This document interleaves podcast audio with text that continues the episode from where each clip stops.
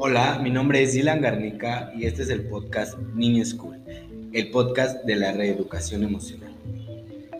¿Cómo están? Ha pasado unas, unas largas semanas, un largo tiempo, no nos hemos visto para nada. Es el segundo episodio, tenía grabado más con Saemi. Saemi en esta ocasión no me pudo acompañar, pero pronto, pronto ya vendrá ella con más temas nuevos. Bueno, eh, el tema del día de hoy que quiero tocar es ama tu soledad, ama el estar solo. Eh, ¿Cuáles son las claves para convertirte en tu mejor amigo de hoy en adelante y saber por qué y para qué vienes a este mundo? Lidiar con eso que a veces nos, nos cuesta mucho trabajo, pero a la vez nos es tan atractivo porque todos estamos en búsqueda de ellos, más en cambio cosas como las redes sociales, procrastinar y todo ese tipo de situaciones hacen que nos perdamos en este camino. Ok, ¿por qué debes de amar tu soledad? ¿Para qué amar tu soledad? Antes que todo, todo lo que yo les diga, cuestionenlo, todo lo que yo les exponga, cuestionenlo. Yo no soy el verdadero eh, sabio de esta cultura, de la espiritualidad. Estoy en un camino eh, y sé a dónde quiero llegar. Y en ese camino me gustaría ayudarte a ti, a ti niño cool, a ti niña cool, a todas estas personas adultas y menores, las cuales necesitan una reeducación y revalorización de todo lo que tienen dentro de sí mismos. Ok. A lo largo de este podcast vamos a hablar de cuatro situaciones que me gustaría abordar. ¿Por qué amar tu soledad? volverte tu mejor amigo, ser tu propio refugio y volverte prioridad. Voy a empezar con una frase que dice Friedrich Nietzsche, oh soledad, patria mía. Qué difícil hacer prioridad a tu soledad. Estar en silencio, estar en paz y no sentir la necesidad de la validación de algún externo ya sea redes sociales, amigos, familiares, fiesta, alcohol, todo aquello que solamente nos crea un, estado de distracción fugaz, que al final cuando llegas a un lugar de soledad, a tu habitación, a tu cuarto, a la sala de tu casa, no sabes qué hacer con tu tiempo, no sabes qué hacer con tu soledad. Te da miedo porque desde pequeño nos dicen que la soledad es mala, padres te dicen, vete, vete a llorar solo a un cuarto, vete a tu cuarto solo y piensa en lo que haces. Eso no es un castigo. El estar solo y el estar pensando en qué vas a hacer y cómo lo vas a hacer y tomar las decisiones firmemente, eso no es un castigo. Entonces, la reestructuración comienza desde los padres. ¿Por qué? Afortunadamente, nosotros como sociedad estamos evolucionando y me gusta que ya tenemos un lenguaje inclusivo. Un saludo a todos mis no binarios. Eh, yo me considero eh, una persona, un ser humano, eh, género masculino, pero hay personas que se consideran no binarias y hay que respetar. ¿Ok? Derramar lágrimas y abrazar tu soledad es sanear tu mente y darle sanidad a todo aquello que te abruma. La madurez no llega con la edad.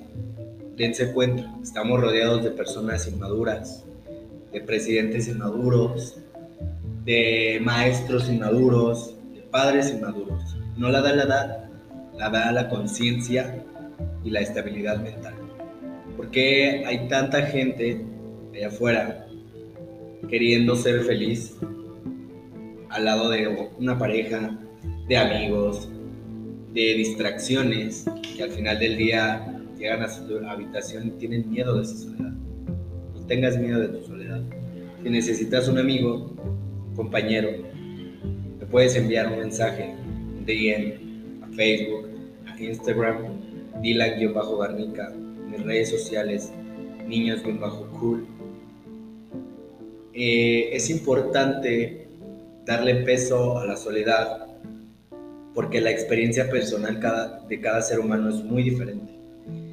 El proceso de priorizarse es algo que, se vuelve cada día más difícil, porque estamos eh, dándole validación a personas externas a nosotros a través de los medios digitales como redes sociales y no nos damos cuenta que la verdadera validación, el verdadero aplauso, el verdadero corazón, el verdadero decirle te amo, el verdadero decirle te quiero, es para ti mismo, no para alguien externo. Cuando tú estés completo, vas a, vas a poder brindar amor. Si no estás completo, no puedes brindar amor, no puedes tener hijos. Desde ahí estamos mal. Eh, la, la, sociedad es la ilusión de la compañía, pero ¿qué es estar solo? Ponte a pensar. Tú, niño cool que me estás viendo desde cualquier dispositivo y medio digital, y lo agradezco, porque no todos los medios digitales son malos, simplemente hay que saber aprovecharlos. Hasta ver memes, ver noticias, ver documentales, ver YouTube, lo que tú desees, verlo en absoluta presencia. Si no, ¿para qué? ¿Por qué vivir por vivir? Si al final de la noche no te puedes despegar del teléfono, lo apagas un momento y dices, bueno, voy a cerrar los ojos, ok, aquí estoy, voy a entrar a un estado de conciencia.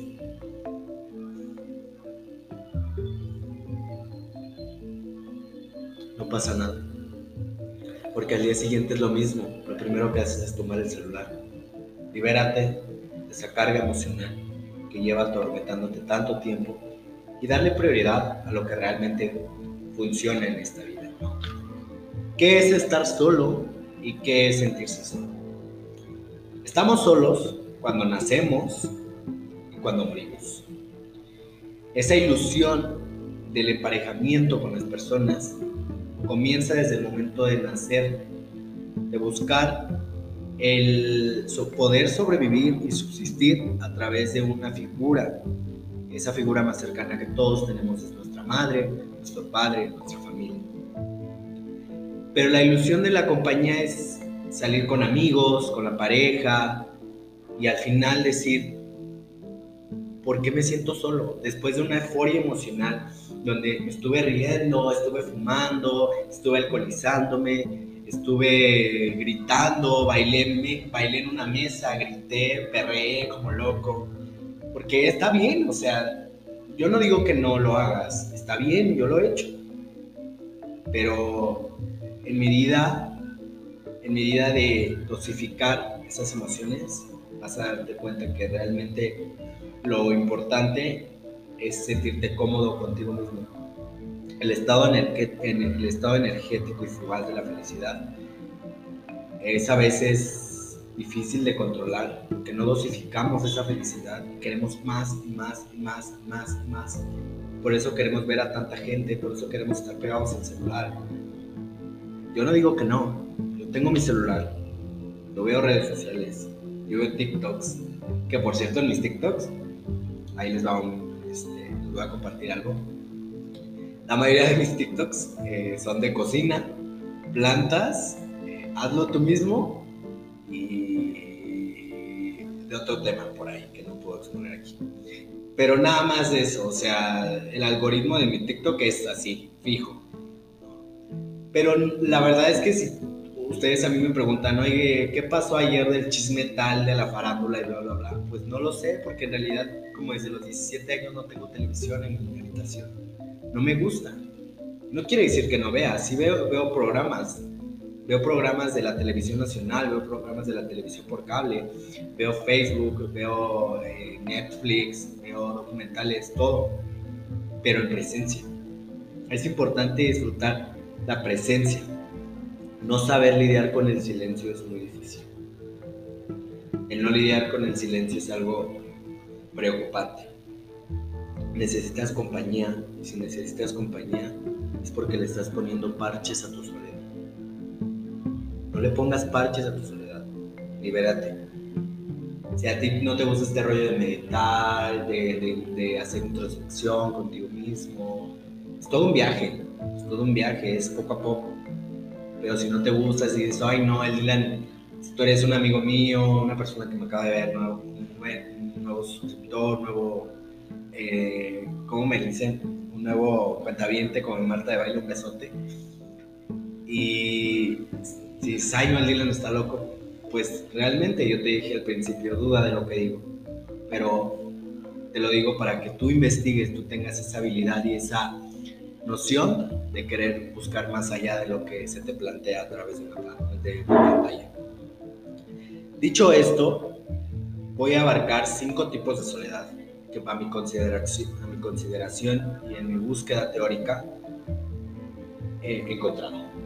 La primera es la soledad estándar, el estar acompañado y de, y de pronto decir, ay, me siento solo, es habitual y es la más común. La soledad estándar es aquella cuando te sientas, estás rodeado de mucha gente y estás en una fiesta, supongamos.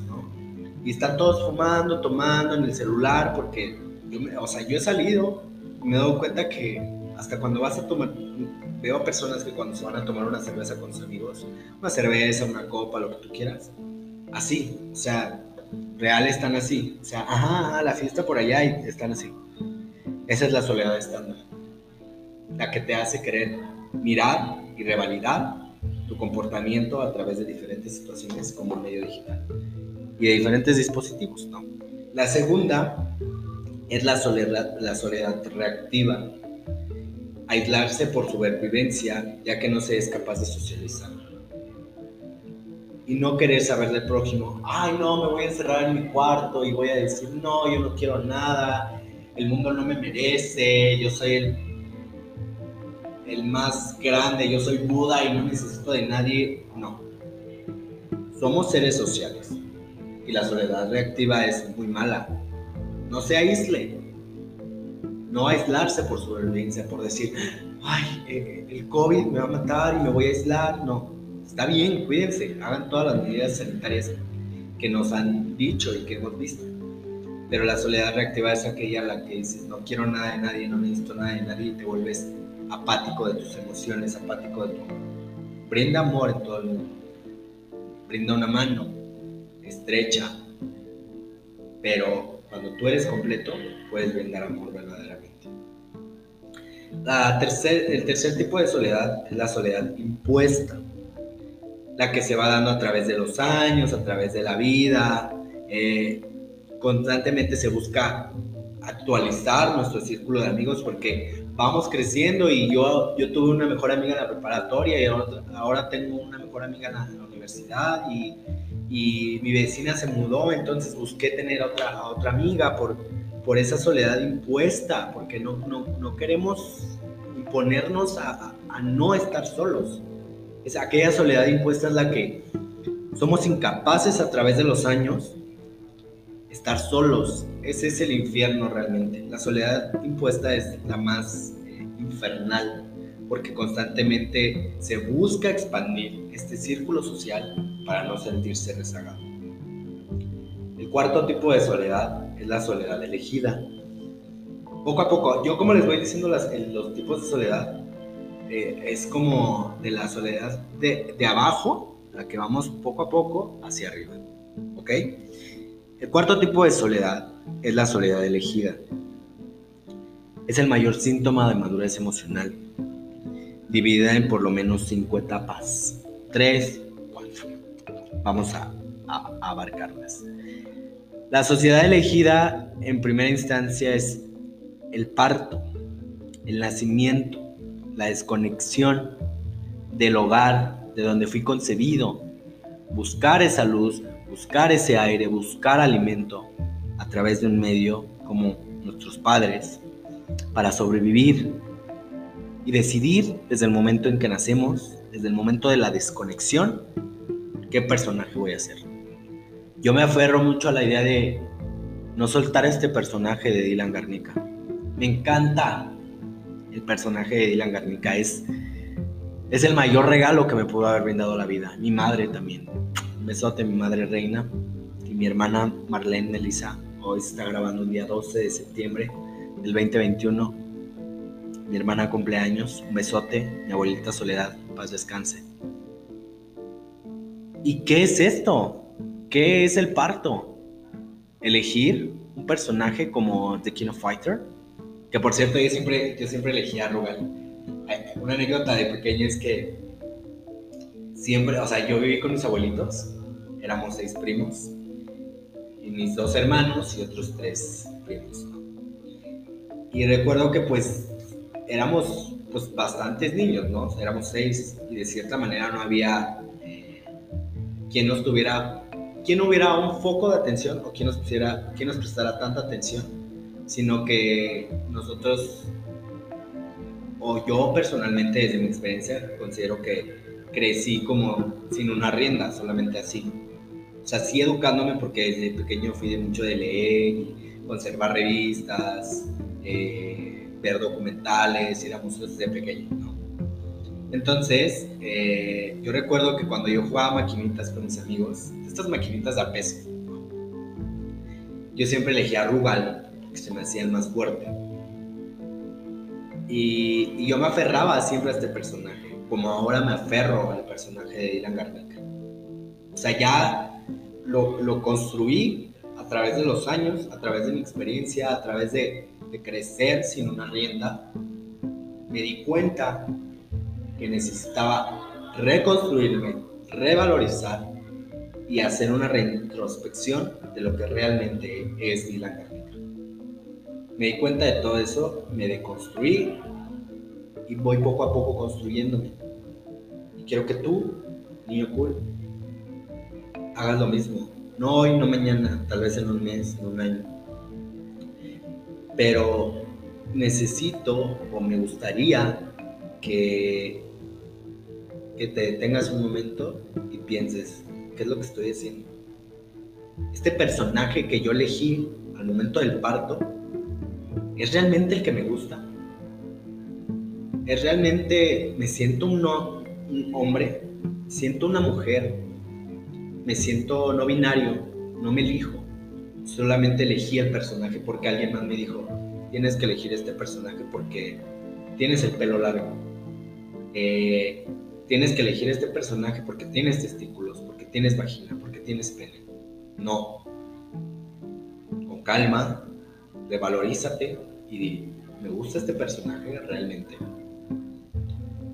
Y desde ahí comienza el inicio del viaje, del viaje espiritual, la desconexión, la experiencia del parto hace el inicio del viaje espiritual, de este viaje que llamamos vida. Dos, dentro de, este, eh, de la soledad eh, elegida, número dos sería la de la deconstrucción de la autoestima. La deconstrucción de la autoestima es algo muy difícil. Es la esterilización, la desinfección de la autoestima, saberse que no todo el tiempo vas a estar arriba y no todo el tiempo vas a estar abajo. Pero cuando estés arriba, el punto más álgido de esa felicidad personal y espiritual, agradece porque tu personaje está siendo feliz. Pero también cuando te sientas solo, cuando te sientas derrotado y cuando tengas ganas de llorar, abrázate. Hace días yo me sentía diferente, sentía que no podía, me sentía así.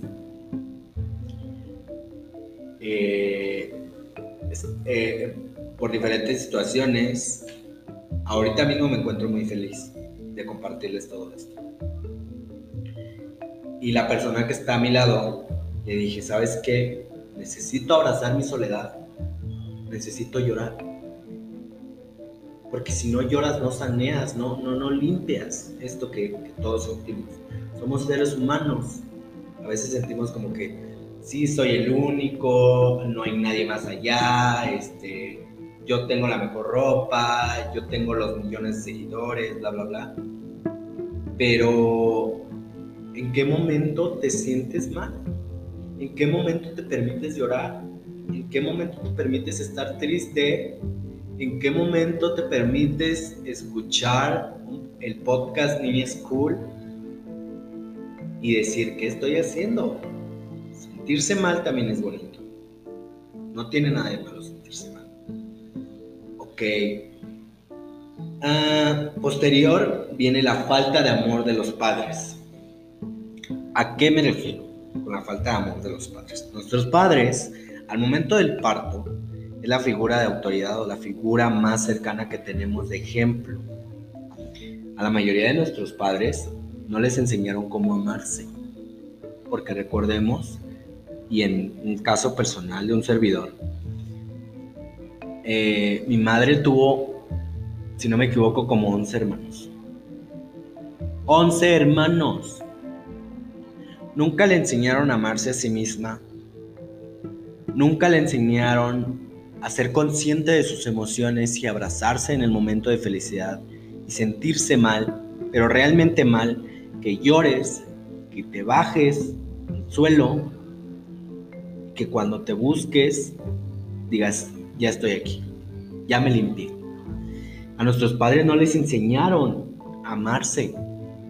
Nuestros padres no saben cómo darnos amor, no saben, no saben dar amor pero ese amor eh, romantizado, ese amor de una niña que quiere jugar con un muñequito y cuando crece, 14, 15, 16 años, empiezan a tener hijos y no saben qué hacer, no se dan cuenta que hay una diferencia abismal entre tener un hijo a tener un muñequito.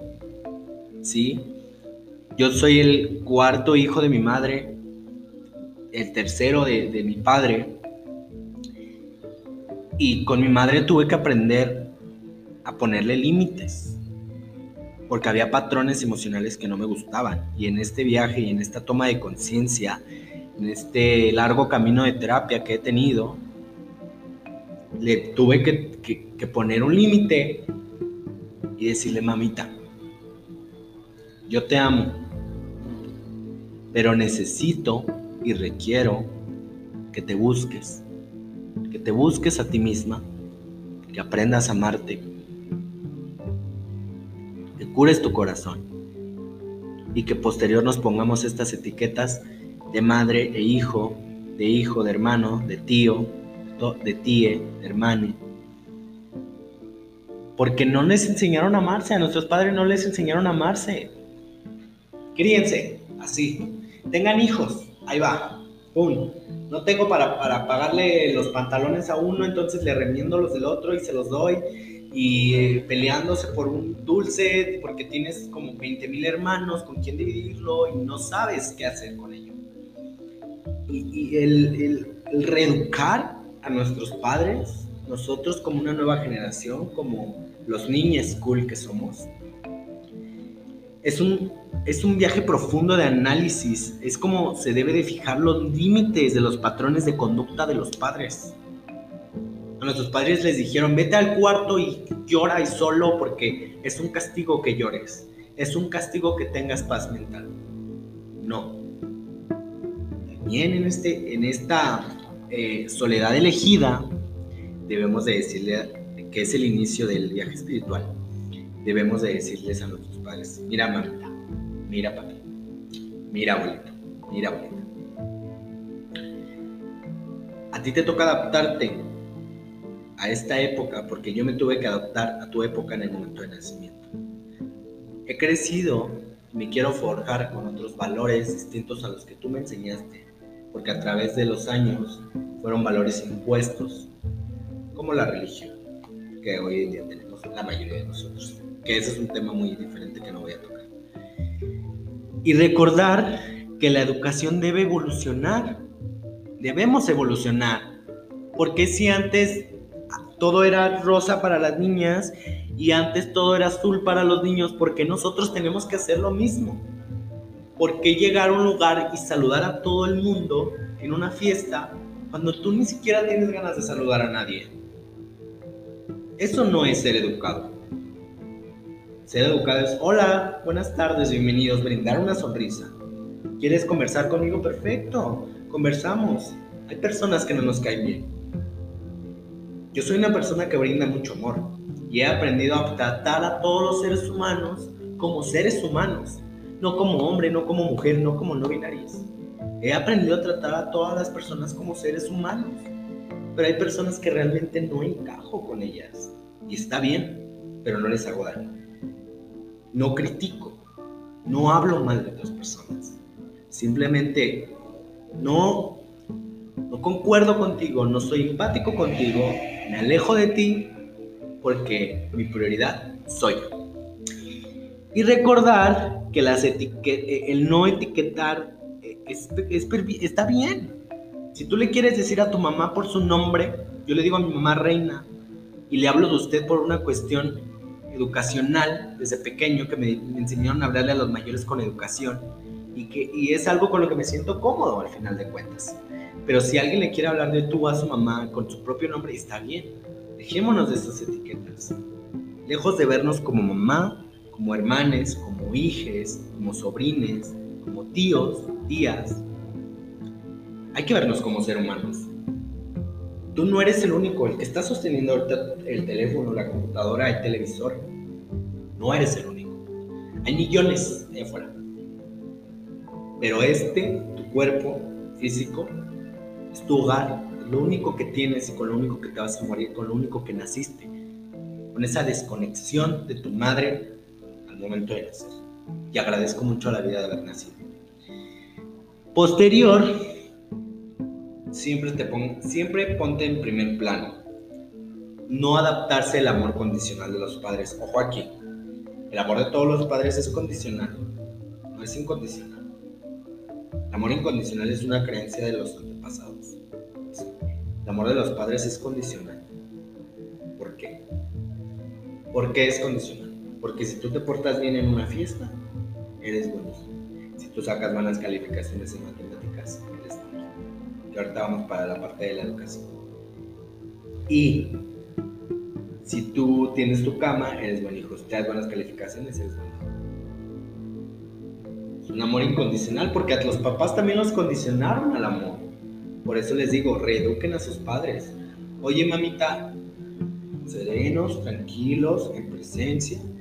Quiero hablar contigo. Hay cosas que no me, que no me gusta como las realizas y necesitamos reestructurarlas. Para bien común háblense, hablando se entiende la gente. Es un toma ideal, es un toma ideal, es un toma ideal, pero primero, antes de todo eso, priorícense y pónganse en primer plano, mis. Aprovechando esta pausa comercial, síganme en todas mis redes sociales como arroba Dylan Garnica, arroba School en todos lados y arroba Saemi Balrom en todos lados. Saemi va, a continuar con nosotros en una próxima misión. Listo. Posterior a la reeducación y la reestructuración que tenemos de, esta, de esta línea que tenemos con los padres, al ser pequeños se nos brindan pequeñas dosis de maltrato emocional al suponer el comportamiento de nosotros como seres adultos. Yo no, yo tengo una sobrina a la cual amo mucho, mi morena, le mando un beso a la cual de pequeña tienen 3, 4, 5 años y nosotros queremos que se comporten como un niño sentadito en la mesa, que no se mueva, que, no tire el café. No, eso se aprende con los años. Dejen que los niños crezcan con educación. Sí con límites, pequeños dosis de límites, pero nunca le digas a tus hijos, eh, no eres bueno en esto, no lo hagas, o eres un tonto, eres un bobo, no sabes hacerlo. Motiven a sus hijos, motiven a sus sobrines, motiven a todas esas personas pequeñas, porque ellas son esta esponja que, van a salir a este mundo hacia afuera y van a decir, vivo y existo, porque soy real, pero sin, sin estas pequeñas dosis de maltrato psicológicos desde pequeños. Es que te tienes que no, que, no se te vean los... Recuerdo que mi hermana le decía, se ponía vestido a mi sobrina y cruza las piernas, que no se te van los calzones, niña cochina y que no sé qué. Oye, no, es su cuerpo. Hasta que yo le dije, no le digas nada. Si se le ven los calzoncillos, es porque... ¿Cómo, cómo le pides a un niño de 3, 4, 5 años que se comporte de una manera correcta? ¿Qué es lo correcto? es lo correcto, nadie entiende el significado de la corrección. Para todos, a todos lo interpretamos de una manera muy diferente. Hay una definición, como la de la RAE, pero ¿qué, qué interpretamos como lo real? Entonces, posterior a esto, las heridas de rechazo son muy difíciles de sanar. El abandono es muy difícil de sanar, son muy difíciles de sanar. La connotación del lenguaje es muy difícil que a veces decimos un tonto de una manera